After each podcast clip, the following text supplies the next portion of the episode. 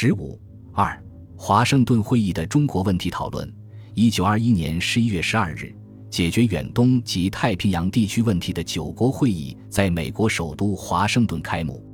会议下设二个委员会：美、英、法、意、日五国委员会，讨论限制海军军备问题；九国委员会讨论远东及太平洋问题，但实际上为美、英、日三国所主导。一九二二年二月六日，五国委员会讨论通过《关于限制海军军备条约》，规定美、英、日、法、意的海军军舰数量之比为五五三一点七五一点七十五。美国取得了与英国并列的海上强国地位，日本的海上扩张受到限制，但毕竟被公认为第三海军大国，故对此结果也可以接受。美、英、法、日还经过秘密交涉。于一九二一年十二月十三日签订四国条约，规定互相尊重在太平洋岛屿属地领地的权益，维持了四国在太平洋地区的寄存利益。英日同盟亦告废止。华盛顿会议在讨论远东问题时，中心议题是中国问题。根据美国方面的提议，会议将讨论的中国问题包括应适用之各原则与适用项目，如领土、行政之完整。商业及实业机会均等，门户开放；经济上之优先特权，铁路发展，现有成约之法律地位等。在会议召开前，中方事先对应向会议提出的问题有所讨论，故维军认为发起太平洋会议一举，虽有英日续盟问题为其导线，为主要目的在远东问题，而又以我国为远东问题之中心点。使此项会议与我国前途关系较之巴黎和会有属重要。中国应在会上提出的原则为：各国尊重中国主权及领土完全，废弃条约上各种不公平之束缚限制，赞成各国在华工商业均等主义，宣告中国建设计划大纲。应提出的具体问题为：尊重中国主权的办法，解决山东及二十一条问题。众提前在巴黎和会提出之希望条件七项，其中废除势力范围、裁撤外国在华邮电机关、关税自由、撤除外国驻华军警可相机坚持、收回领事裁判权与修改条约问题，因情形复杂，至多只可要求各国赞同收回原则，再从长商议。收回租界地问题，恐惧难达到目的，或可商设委员会与我共同讨论。要求退还赔款专办教育，不妨酌量提出。此外，如种族平等、亚波海线、修理无线电台、整理我国外债及我对四国银团政策等，恐均为他国将提之案，我国亦宜预先研究，决定方针。根据中国代表团事先讨论的结果，一九二一年十月三十一日，北京政府发出致中国代表训令。提出中国应在会上提出的主要提案为：一、英日续盟，应设法他国提出；二、取消势力范围，否认特殊利益；三、取消蓝心实景宣言及其他类似之条约协定；四、与会国共订公断条约；五、关税自主；六、定期召集会议，讨论远东国际重要问题。次要提案为：一、骄傲善后；二、二十一条。三、修正不平等条约；四、成约地位；五、外侨纳税；六、彩礼加税。其中最注意者为：一、取消英日续盟；二、取消特殊地位；三、订立公断条约；四、关税自主。与此相对应，日本政府给代表的训令，虽然原则上赞成美国的门户开放政策，但在具体问题的讨论上。却极力要求既定条约、协约仍需承认，既得权必须尊重。各项问题的提出与解决，以维持日本的特殊权利、特殊地位为原则。这也表明，中国向华盛顿会议提出的议案不会轻易实现。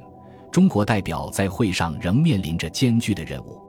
十一月十六日，九国委员会开始讨论中国问题。中国首席代表施肇基在发言中首先表示。中国将向大会提出解决中国问题的原则，其意志系专在得有规条，比远东及太平洋方面现存及将来所有之政治经济各问题，可按照该规条有之公平之解决，并一面专在尊重与太平洋及远东有关系各国之权利与正当利益。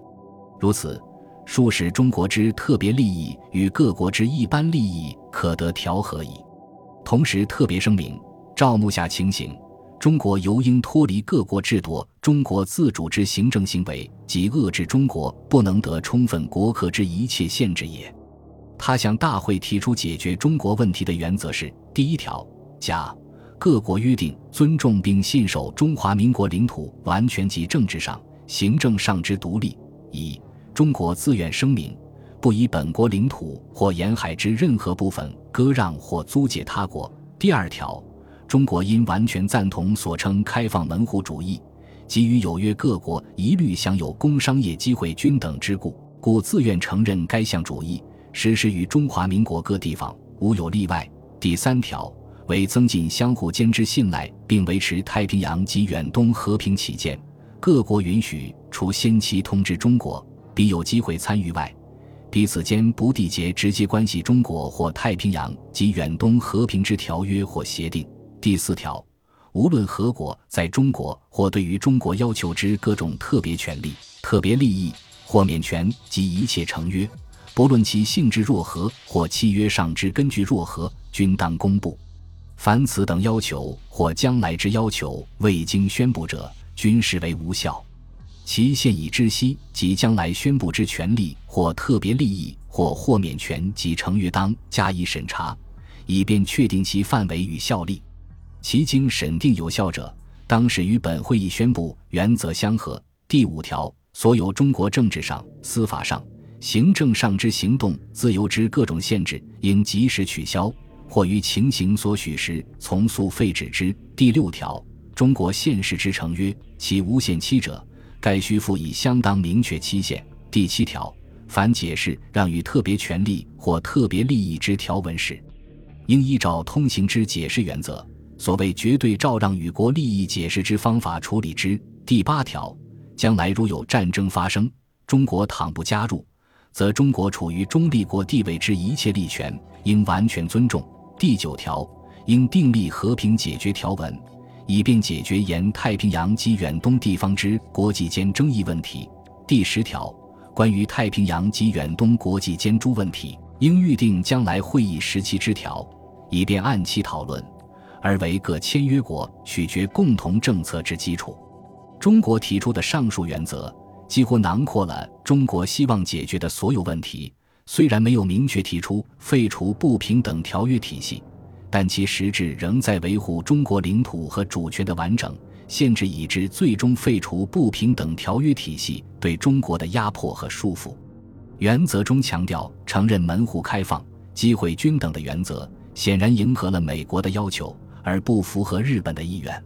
为了有利于解决问题。中国代表团在内部讨论中还拟定了各项问题应行讨论的先后次序，即关税、领事裁判权、势力范围、租借地、外国驻兵、邮局、电话及无线电问题，而将中日二十一条和山东问题置于最后。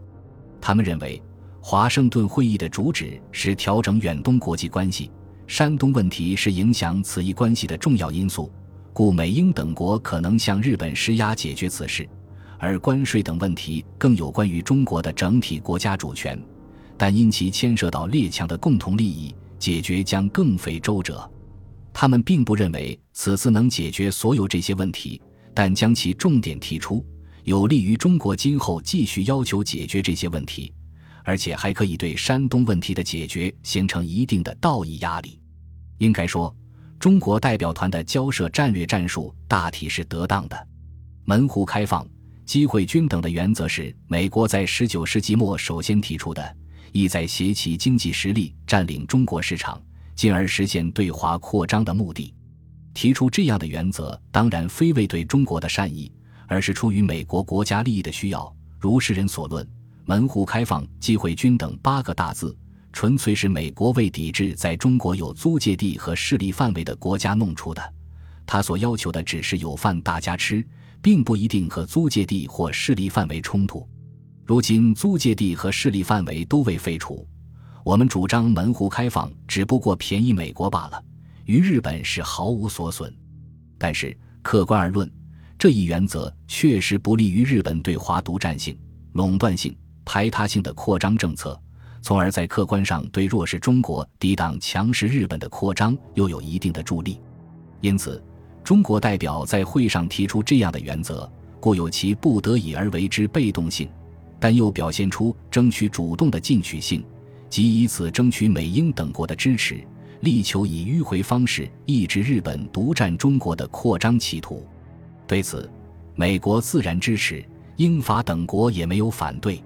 对于中国提出的原则，英国认为其中有不甚妥当者，然大体尚属可行。法国认为可为讨论远东问题之根据，为颇嫌空泛，宜更提出具体办法。